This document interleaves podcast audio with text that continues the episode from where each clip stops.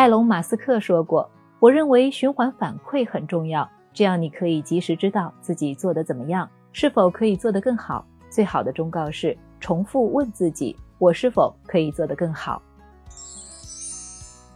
你好，欢迎收听简七周报。想提升经济敏感度，抓住更多投资机会的小伙伴，赠送你十五天简七 VIP，在公众号“简七独裁回复“电台”免费领取。一起来听听本周的内容吧。第一条解读，来听一听集成电路行业的政策利好。转眼一周结束了，这周大概是个政策周，租房政策、医保改革、数字中国建设、PMI 数据等一个接一个。最后一天，咱们再聊一个新政策。前天，刘鹤副总理召开了集成电路企业座谈会，指出必须发挥新型举国体制优势。这意味着什么呢？集成电路是一种微型电子器件或部件，就是把一堆电阻、晶体管等电子元件连接起来，集中放在一小块硅片上，然后封装起来。芯片就是其中的一种。电视机、音响、计算机等都离不开它。可以说。信息时代的进步，归根结底是集成电路的进步，所以国家才会高度重视。咱们再划几个政策重点：制定目标，强强联合，统一规划技术发展路径，设定技术目标节点、关键环节和核心技术，推动企业、科研机构共同研发。资金支持，一方面发挥好科创板和国家、地方建设的产业基金的资金引导作用，另一方面提供补贴。比如未来可能加大上游和卡脖子环节的优惠力度，还会针对技术先进、受制裁影响的晶圆厂给予专项补贴。人才支持，鼓励国产，给予国内人才税收优惠，比如个税减免或退税优惠；海外人才国民待遇，如便利入籍通道，同时鼓励终端使用国产芯片，上下游产业链共同研发等。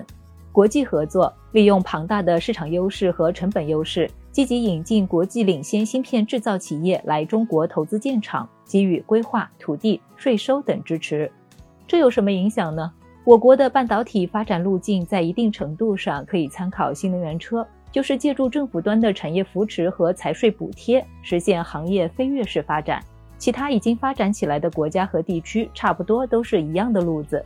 中信证券认为，两会后集成电路产业政策后续有望落地，可以关注一下设备、零部件、材料、高端芯片等容易卡脖子、更有望获得政策支持的环节的企业。第二条解读来听一听中字头股票的表现。这两天中字头股票表现的挺活跃的，股价持续走高，这意味着什么呢？中字头的这波上涨主要有两大利好消息，一方面国内基建太给力了。直接带飞含金量比较高的央国企。之前统计局公布的二月份的官方 PMI 中，二月份土木工程建筑 PMI 大幅反弹二十二点一个点，到了百分之六十五点四，进入了高景气区间，说明目前基建的景气度非常高。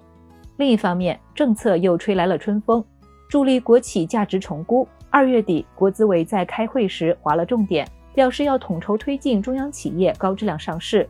虽然政策细节还没出来，但有些价值确实低估了，所以市场响应了一下。广发证券认为，自2021年以来，国企的盈利能力已经显著超过了民营企业，但估值水平还不到民营企业的一半。有些央国企价值重估的潜力还是不错的。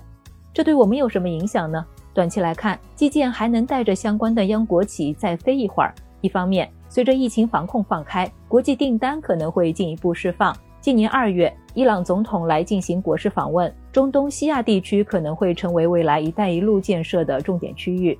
另一方面，在稳增长政策下，估计国内基建的增速也不会低。三月一日，财政部又表示要加大专项债投资，预计全年新增专项债额度在三点八到四万亿元，资金还是比较有保障的。长期来看，央国企的长期估值逻辑也在发生改变。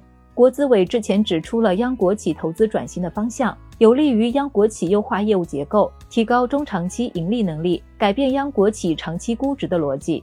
投资上可以关注一下性价比比较高、和市场沟通积极、同时转型速度比较快的央国企。第三条解读来听一听 B 站去年四季报及年报。前天，哔哩哔哩公布了去年第四季度及全年财报，亏损又进一步扩大了。